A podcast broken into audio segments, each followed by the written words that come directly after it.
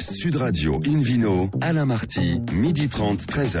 Bonjour à toutes et à tous, bienvenue à bord du numéro 950, et oui déjà 950 d'Invino, depuis la création de l'émission en 2004. La semaine dernière, nous étions en direct du domaine Galuval pour cette émission spéciale, on a eu beaucoup beaucoup de réactions positives et on s'en remercie.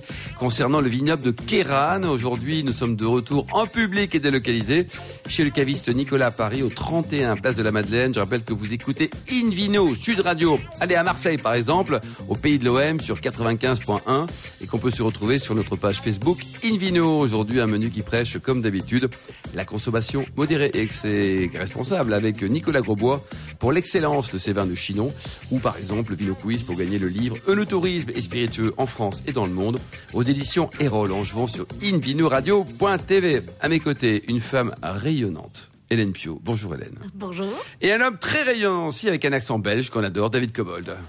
Ah mince Ah bonjour une fois. C'est un accent anglais. C'est pas grave David. Ravi en tout cas de, de vous retrouver à bord d'une Vino Sud Radio pour accueillir notre première invitée, Laura Brun-Lamotte, du château Sainte-Marguerite. Bonjour Laura. Bonjour. Alors racontez-nous l'histoire de ce château-là. D'abord, c'est un vrai château ou pas? Parce que parfois, dans certaines régions, on va dire à Bordeaux par exemple, on appelle château, il n'y a pas de château. Alors écoutez, il n'y a pas une très euh, vieille propriété. En fait, c'est un, nouveau château puisqu'on vient d'inaugurer notre nouvelle cave. D'accord. Donc oui, c'est un très beau château, moderne, disons. Moderne. Hélène Pio, vous aimez le modernisme, Hélène? Hein Eh ben, j'adore ça. Et alors, effectivement, euh, surtout à Sainte-Marguerite. Alors, bon, vous, votre nouveau château, vous l'avez euh, inauguré au mois de mars 2020. C'était peut-être pas la meilleure période pour inaugurer euh, un truc voué à l'onotourisme. Écoutez, disons qu'on a eu le temps de prendre nos marques et depuis, on accueille pas mal de public. La saison d'été a été vraiment florissante, donc non, on s'est bien imprégné du nouveau lieu et donc ça s'est bien. passé alors? Ça s'est très bien passé. David Cobol, vous nous rappelez un peu l'origine de l'onotourisme C'est français comme truc ou c'est pas français? Eh ben non, euh, je suis désolé Alain Martin, mais c'est allemand.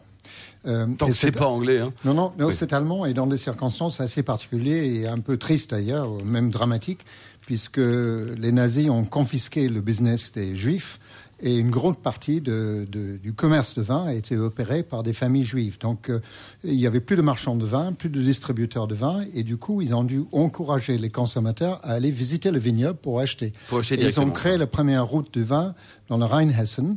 Euh, route qui existe toujours, qui relie différents villages et qui permet aux gens d'aller euh, d'un village vigneron à un autre. Et en France, en France, l'Alsace, qui n'est pas très loin de l'Allemagne comme on le sait, a suivi l'exemple, mais après la guerre, en 53, je crois, la première route des vins a eu lieu en Alsace. Et l'Alsace, c'est toujours un formidable pays d'accueil pour les visiteurs de. Ils sont très sympas. Hélène euh, alors effectivement, nous maintenant le notourisme, euh, bon maintenant c'est devenu une tradition française effectivement. Euh, donc donc cet été, le château Sainte-Marguerite a fait le plein de, de, de visiteurs. Faut dire que vous êtes à la Londe les Morts dans le Var, face à la mer, ça aide. Oui, on est vraiment sur une terre exceptionnelle, en fait, face à la mer, oui, et puis sous les palmiers aussi, puisque c'est, ça fait partie intégrante de notre logo et c'est pas pour rien. La, vigne pousse bien sous les palmiers, ça va Oui, génial. Elle c'est trop bien comme nous quand on est en train de siroter un bon verre de rosé. Avec modération, attention Laura. Hein. Est-ce que vous faites autre chose que du rosé? Non, enfin oui, bien sûr, on fait ah, euh, du, blanc et du rouge. Et d'ailleurs, on veut vraiment se démarquer euh, par cela. Mm. On a euh, notamment 250 barriques de blanc et 260 barriques de rouge. Donc oui, on a une grosse production. Les deux, quoi. Il y a, des formidables vins rouges et blancs en province. C'est un peu dommage que le, le rosé porte une sorte de voile sur tout le reste de la production. Il faut dire que c'est à peu près 90% de la production en mm. Provence euh, qui est du rosé. Et nous, c'est beaucoup plus équilibré. C'est de l'ordre de 65-70% de rosé et le reste en blanc et en rouge. Et chaque année, on a de plus en plus euh, de demandes en ce sens d'ailleurs. Mm. Alors, euh, on, parlait de palmiers tout à l'heure. Bon, j'imagine qu'ils ne poussent pas sur le même terroir exactement que, que, vos vignes. Racontez-nous, elles poussent où vos vignes? Alors, nos vignes, elles sont vraiment sur la bordure maritime de la Londe les Morts. D'ailleurs, on a une dénomination géographique complémentaire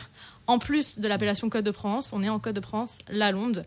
Voilà, donc on est vraiment sur, euh, sur cette ville-là.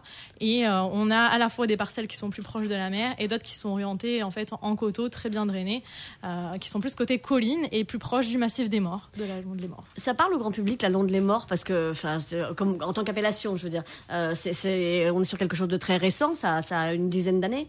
Bien sûr, oui. En fait, donc cette appellation a été, le rosé a été adoubé en fait en 2008 2008 et le rouge également, et 2016 pour les blancs. Donc c'est très récent, à l'instar en fait des Côtes de Provence en général, qui a que 44, 44 ans. Donc euh, oui, mais euh, Hmm. ça commence à être bien connu. David, les crus classés de Provence, un petit mot, c'est on sait plus, c'est similaire aux crus classés qu'on peut trouver dans d'autres régions, en Non, on va- Bourgogne, au Bordeaux. Les... On va revenir aux Allemands. Euh, c'était, c'est quelque chose qui a été instauré. euh, ce n'est pas un, un véritable classement. C'était instauré un peu par défaut pendant la guerre, pendant l'occupation allemande, pour empêcher le soldatesque de piquer des vins dans les caves, puisque les crus classés étaient réservés aux, aux officiers qui payaient leurs vins, eux. Euh, et du coup, euh, cette histoire de crus classés, c'est une sorte de protection de la production d'un certain nombre de châteaux qui se sont relais- relayés pour euh, former ce, ce classement. C'est une histoire assez curieuse. Donc c'est pas qualitatif, vous voulez dire, au départ? Non, non, pas du tout. Ouais. Bah, peut-être, que- peut-être que ça l'était dans un certain sens, parce que ceux qui estimaient qu'ils faisaient des meilleurs vins les mettaient en bouteille d'ailleurs, ne le vendaient pas en vrac. Ouais, c'est important, ça. Euh, ouais. Je pense qu'il y avait peut-être cet élément-là de distinction de ces, de ces, de ces crus, mais il n'y a pas eu, c'est pas vraiment un classement qu'on peut dire officiel, c'est officieuse. Mhm. Hélène? Euh, alors effectivement, donc ce, ce château Sainte-Marguerite, bon, cru classé, euh, quoi qu'il en soit, euh, et, et en plus sur un terroir euh, donc euh, qui est cultivé en bio. Donc euh, non seulement vous avez des palmiers, des vignes, et en plus vous êtes bio. Vous êtes formidable pour la Est-ce qu'il y a des nature. chevaux, des chevaux là Vous, faites, euh, vous travaillez les chevaux ou Alors pas non, il n'y a pas des chevaux. Il y a mais, pas de mules euh, Non, non, il n'y a pas de mules. Bon, Non, non, on est en bio, pas en biodynamie. Pas encore, pas encore. Mais ça fait depuis 2003, donc oui, on était assez précurseurs euh, là-dessus, et c'est vrai que ça fait partie intégrante de notre euh, façon de concevoir le, le métier de vigneron. Donc on a le label bio depuis euh, depuis cette date-là. Et euh, oui, je trouve que maintenant c'est important. Et puis on rejoint justement cette notion de cru classé. Nous, on ne fait pas du tout de vrac, euh, on ne fait pas de, de bib, on ne fait que des vins en bouteille, et on est 100% récoltant. Donc euh, je pense qu'on a encore euh, justement cet héritage dont on est fier, et on a envie de perpétuer ça, la qualité. Alors Et les puis, vous- bouteilles, Vous, ne vendez qu'aux officiers allemands. Euh, non, non, là, C'est un non. peu ouvert depuis. Non. là, là, là, on s'égare. Euh, alors justement, donc c'est euh, ces vins en bouteille, parlons-en. Euh, trois cuvées, euh, enfin trois noms de cuvées phares, trois gammes. Oui. Euh, la cuvée château, tout, tout d'abord, en trois couleurs, rouge, blanc, ça, rosé. la cuvée plaisir, euh, vraiment, c'est la gourmandise, c'est en fait les bases de la propriété qui se déclinent dans les trois couleurs.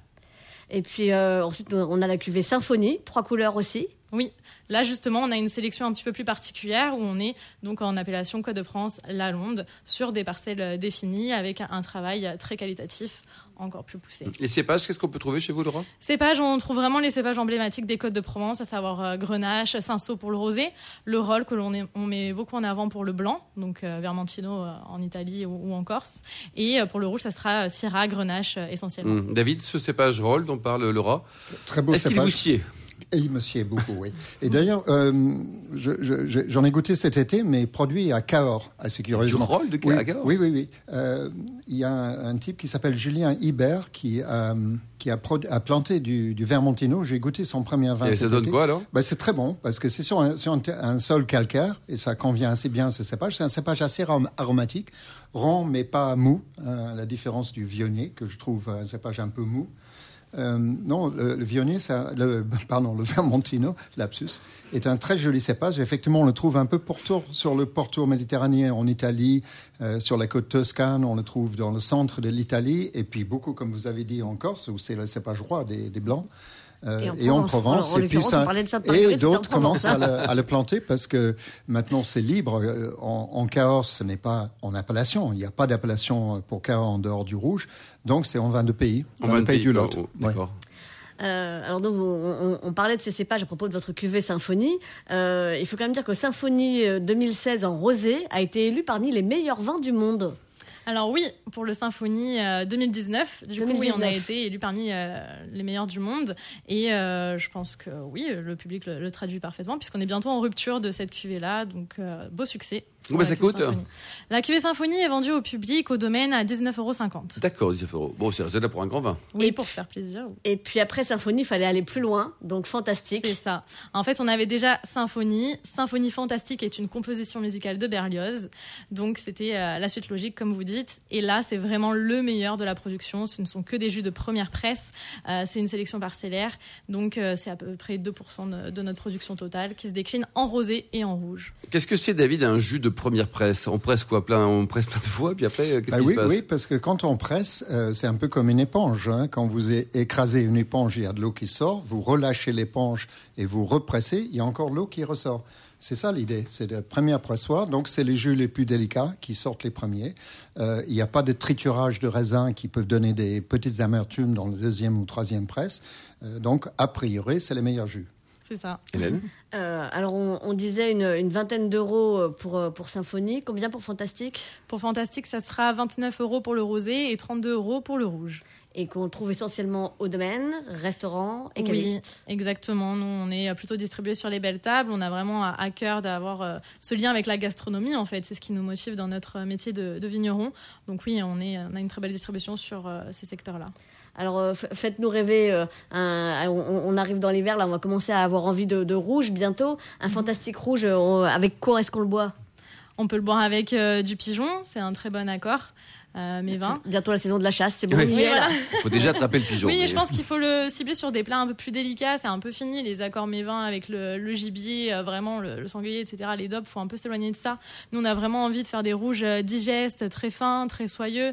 Donc voilà, sur des mets un peu euh, euh, saveur du monde. Faut, faut pas hésiter avec, euh, avec De de l'agneau. oui, Mm. ou avec des épices. euh, Vraiment des, des plats beaucoup plus, euh, beaucoup plus Et simples. température de service, c'est important, Laura. Votre, ce, ce grand vin, là, on le sert à combien Alors pour moi, l'idéal, c'est 16 degrés, puisqu'il faut savoir qu'après, euh, en le servant dans le verre, déjà, il gagne 1 degré. D'accord Et c'est vraiment pour garder ce côté euh, toujours euh, très fin, très délicat et très gourmand, en Mm. fait. Absolument d'accord. Les, les gens Vous êtes qui- d'accord Oui, oui, oui. Oui. Euh, les gens servent en général les vins rouges trop chauds et les vins blancs trop frais. Hmm.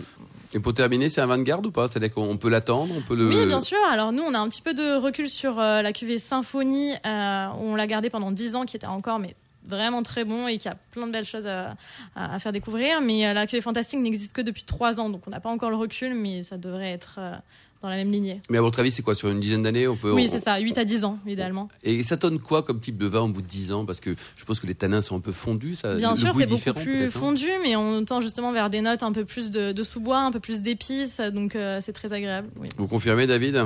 Oui, oui. Je pense que les, les- les- on, ignore en fait la capacité de garde de beaucoup de vins parce qu'on a tendance, c'est un, tendance non, non, mais à boire les vins trop jeunes. Enfin, jeunes, euh, pas trop jeunes nécessairement parce que la vinification moderne a permis d'abord une meilleure ma- maturité des raisins, une meilleure extraction beaucoup plus douce, ce qui est, allège les tanins, mais les, mais les vins se conservent très très bien.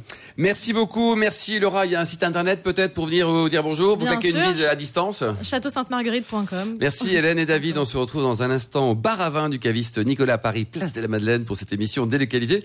Avec vous David, hein, puis le Vino Quiz pour gagner le livre Eunotourisme et spiritueux en France et dans le monde aux éditions Erol. Sud Radio Invino, Alain Marty, midi 30, 13h.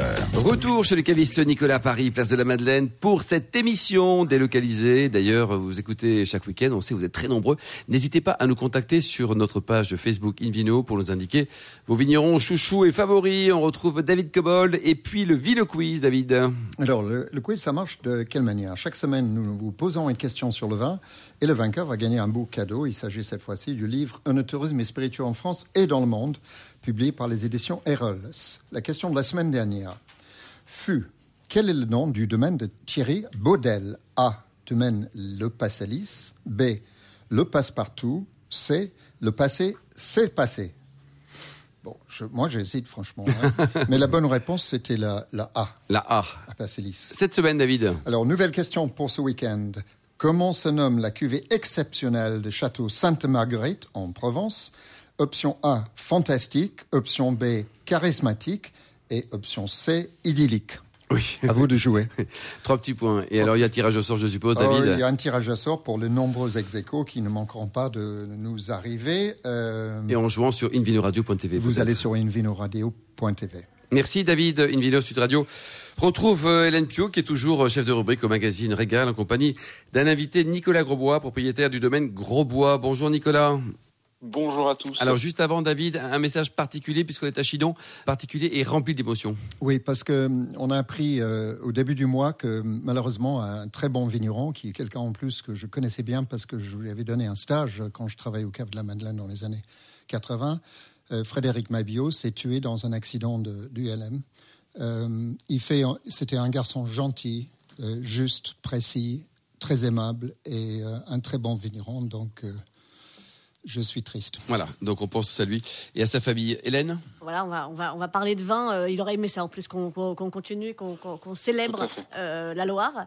Euh, donc, allez, on enchaîne avec vous, Nicolas Grosbois, à Chinon, à, Panzou exactement. Alors, Panzou, il faut un petit peu nous situer parce que je vous avoue que je pense que nos lecteurs n'y vont pas, nos auditeurs n'y vont pas tous les matins. Par rapport à New York, c'est où Panzou? C'est entre Moscou et New York. C'est Monsieur Rabelais exactement. C'est juste à côté. On est, on est Val-de-Vienne, c'est un affluent du fleuve Loire. Euh, donc, qui, euh, Val-de-Vienne, la Vienne passe au sud du fleuve Loire. Et euh, Panzou est un petit village situé à l'est de Chinon, à 10 km à l'est de Chinon, pour faire grosso modo pour nos auditeurs entre Saumur et Tours. Voilà, donc euh, effectivement, on est en, plein pays de, Gargantua et vous y avez 9 euh, hectares de vignes euh, sur, sur des terres argilo-calcaires, des, vignes que vous avez reprises avec votre frère Sylvain qui vous a rejoint il n'y a pas très longtemps. C'est une histoire de famille, hein. il y avait vos parents auparavant. Il y a mes parents, les grands-parents et il y a plusieurs générations qui se sont succédées. Alors donc, bah, racontez-nous un petit peu, parce que vous, quand, vous êtes arrivé, bah, vos, parents étaient en polyculture.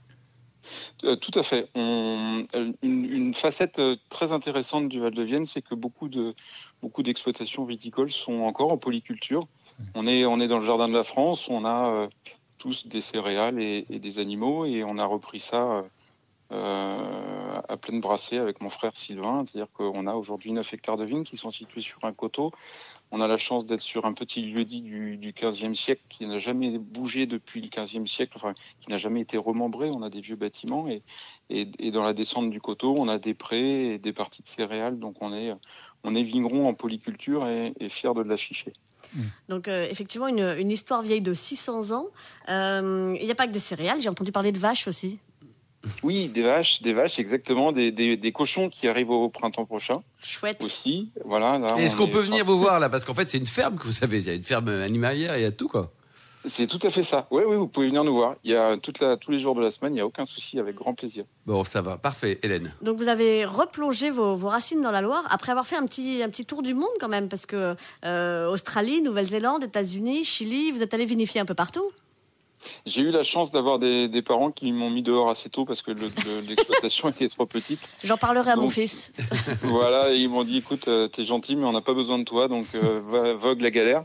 Euh, et puis j'ai eu la chance de rencontrer des gens qui m'ont poussé un petit peu j'ai commencé dans le sud de la France et puis après j'ai fait effectivement euh, un, peu le tour du monde dans différents pays. Ça m'a beaucoup appris et je suis revenu à une époque où euh, j'étais en transit et mes parents m'ont dit écoute euh, là on commence à fatiguer donc allez viens nous aider quoi. Combien de temps vous êtes parti Combien de temps vous êtes parti le 10, ans. Le périple a, ah, duré 10 ans. Et vous êtes marié non? Votre épouse elle est de quel pays là? Vous avez bien trouvé quelqu'un à l'étranger Ah oui bah, j'ai trouvé une charmante tourangelle. Ah, une tourangelle. finalement, c'est moralité. Hein finalement, elle vous attendait au pays. Mais ça a toujours été un objectif. On a toujours les, racines étaient là. Moi, j'ai voulu euh, partir dans d'autres pays pour euh, pour puiser. Euh, Apprendre aussi. exactement, c'est tout à fait ça. Et puis avec l'idée de revenir pour faire du Cabernet Franc, c'était c'était une idée fixe. On, on, dit bien que le bah voyage forme la jeunesse, donc vous, vous en êtes l'illustration. Tout à fait. Hmm. Alors, vous, vous parlez d'idées fixes, c'est amusant parce que c'est quand même pas ce qui ressort de votre parcours, puisque euh, vous avez, et c'est un compliment, changé d'avis à plusieurs reprises sur, euh, sur, certains points.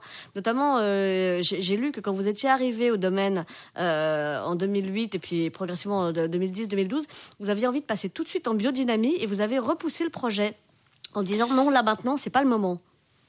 Mais c'était pas le moment effectivement parce que parce que le, le, le, système des, des, des, exploitations en polyculture comme comme la nôtre euh, repose euh, uniquement sur finalement l'environnement évidemment en premier lieu mais l'humain.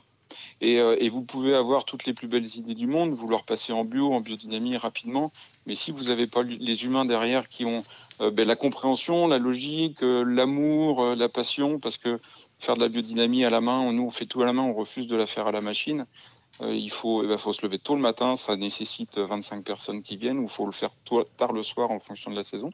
Et, et, euh, et, j'avais pas l'équipe. Et puis à ce moment-là, euh, les, les, terres de, de, mes parents étaient encore en, en, conventionnel, c'est-à-dire que la partie céréalière était faite en, chimie. Euh, et, et j'ai dit, écoute, j'arrête la biodynamie, je convertis tout à la bio, les prés, les céréales, Et une fois qu'on sera prêt, on reviendra voir notre, nos amis de chez Déméter et, et on se lancera avec une vraie équipe et, et l'humain. C'est le plus important. Oui, parce qu'il faut effectivement que toute l'équipe du haut en bas soit convaincue de, ce que vous faites. Donc vous avez, euh, vous avez été certifié euh, comme ça justement en biodynamie Déméter en 2019. Euh, et puis il y, a un autre point sur lequel vous aviez une idée bien arrêtée en arrivant et puis vous avez changé d'avis. C'est sur les, vinifications et surtout l'élevage. Vous aviez dit il est hors de question qu'on fasse des élevages longs en fût comme il y en a partout dans le Nouveau Monde, d'où j'arrive. Et finalement, bah, bah si, et tout à fait. Il n'y a que les imbéciles qui ne changent pas d'avis. Mais c'est super, justement. Je trouve ça bien d'arriver avec des idées super déterminées et puis de dire euh, non, on va pas faire comme ça. Ça colle pas finalement. C'est ça. Il a fallu, euh, il a fallu euh, plusieurs millésimes, euh, essayer différents tonneliers, beaucoup travailler. Et puis, alors finalement, aujourd'hui, j'ai, j'ai, j'ai à peu près 80, 80% avec Sylvain, on a 80, 80% de nos vins qui ne passent plus en fût, qui sont élevés dans des cuves en, béton. Et on a, on a appris à comprendre nos terroirs et on a une goutte de terroir qui s'appelle Montette sur deux hectares de, de calcaire très dense qui, qui donne une acidité, une, une, une, une tension au vin et une structure qui permet de d'accueillir le bois, de, de le marier, et, finalement on arrive à avoir des beaux élevages mmh. sur, euh, sur 12 ou 24 mois, et tout le reste, eh ben, on a arrêté le flux. Ça a été beaucoup d'investissement, mais, euh, mais, mais c'est comme ça qu'on apprend. David Cobol, un petit mot sur cette appellation Chinon. On trouve les trois couleurs. Euh, c'est un grand, grand terroir. C'est une cartographie. Grand taille, j'en sais rien. Peut-être que vous pouvez, Monsieur Grosbois, nous donner la, la surface de Chinon actuellement plantée, parce que je l'ignore. Aujourd'hui, on a 2850 hectares de Voilà, donc c'est une taille relativement petite. Euh, c'est spécialisé dans un cépage, le Cabernet Franc, euh, mais il y a aussi pour le blanc le, le, le chenin. Le chenin. Euh, le grand chenin, qui est un magnifique cépage blanc. Et, et, on peut faire aussi du rosé avec les cabernets francs. Donc c'est vraiment le, le roi de, de, de, cette région, ce cépage qu'on trouve dans d'autres appellations voisines, en face à Bourgueil, Saint-Nicolas de Bourgueil, plus loin sur la Loire à Saumur-Champigny aussi, à Saumur. Euh, et ça peut produire des magnifiques vins y compris des vins de garde. Et ça, on l'ignore. On dit, oui, les vins rouges de Loire, c'est des vins légers. Euh, d'une certaine manière, oui, puisque l'alcool n'est pas très, très présent. Par contre, la capacité de garde est extraordinaire. J'ai goûté des chinons de 64, de 47. Enfin, j'ai eu cette chance. Et, c'est des vins magnifiques. Euh, à condition de sélectionner, bien sûr, la parcelle. Je pense que votre cuvée qui est élevée en bois a cette capacité de garde extraordinaire tout en restant très délicat. Vous en pensez quoi, Nicolas, les, vins de garde pour les, pour les rouges de Chinon? Eh bien, euh, Chinon, c'est euh, tout le charme de Chinon, c'est sa complexité. C'est-à-dire qu'on a une rive gauche, une rive gauche qui est, qui est plutôt sur des calcaires, donc qui fait plutôt des vins de garde. Euh, une rive droite où nous on se trouve, qui est sur des sols de millards, des argilos sableux, qui nous donnent des maturités assez, assez opulentes. Et puis on a toute la zone derrière Chinon de la confluence, le Véron, où on a, ça nous donne des, des vins assez structurés. Mmh. Et on, et on a des, la grande chance de Chinon, c'est qu'on a des, des, des, terres sur le calcaire qui nous permettent de faire des élevages longs sur flux et faire des grands vins. Et on a aussi euh, ces terroirs de millarge qui nous donnent euh, des vins sur la réglisse d'une densité, d'une fraîcheur qui sont assez étonnantes. Et là où je pense que la, la, la, la, qualité des vignerons de Chinon, c'est qu'on arrive à, à, écouter un peu nos terroirs et on sait qu'il y a certaines parties dans la plaine où effectivement on fera ce que vous avez dit tout à l'heure. Écouter un terroir, c'est beau ça. Et, et, les blancs de Chinon, parce qu'ils sont très très bons aussi, ils sont moins connus, mais ils sont très bons. Oui, Merci. rive gauche, ils sont très bons, ils sont très bons. Nous, on n'en produit pas parce que ah. on n'a pas, on n'a pas le terroir, donc on, ça serait, ça serait une contre-productif au Cabernet Franc, tout à fait. Les rives gauche, il y en a des fabuleux. Hmm. Alors effectivement, pas de, pas de cuvée de blanc, mais plusieurs cuvées euh, de rouge. Euh, alors on, on commence peut-être par Gabar, la cuvée signature tout à fait Gabar, euh, cuvée d'assemblage. je vous disais que tout à l'heure, on était sur une ferme du 15e siècle. La chance, c'est que euh, il y a eu une, section, une succession de grands-mères qui n'ont jamais voulu remembrer les, toutes, ces, toutes ces petites parcelles. Donc on se retrouve dans la descente du coteau avec un patchwork de 12 parcelles qu'on sépare pour les vinifications et qu'on essaye d'assembler après euh, sur l'élevage pour faire un, un joli chinon euh, de, de, sur le réglisse de belles...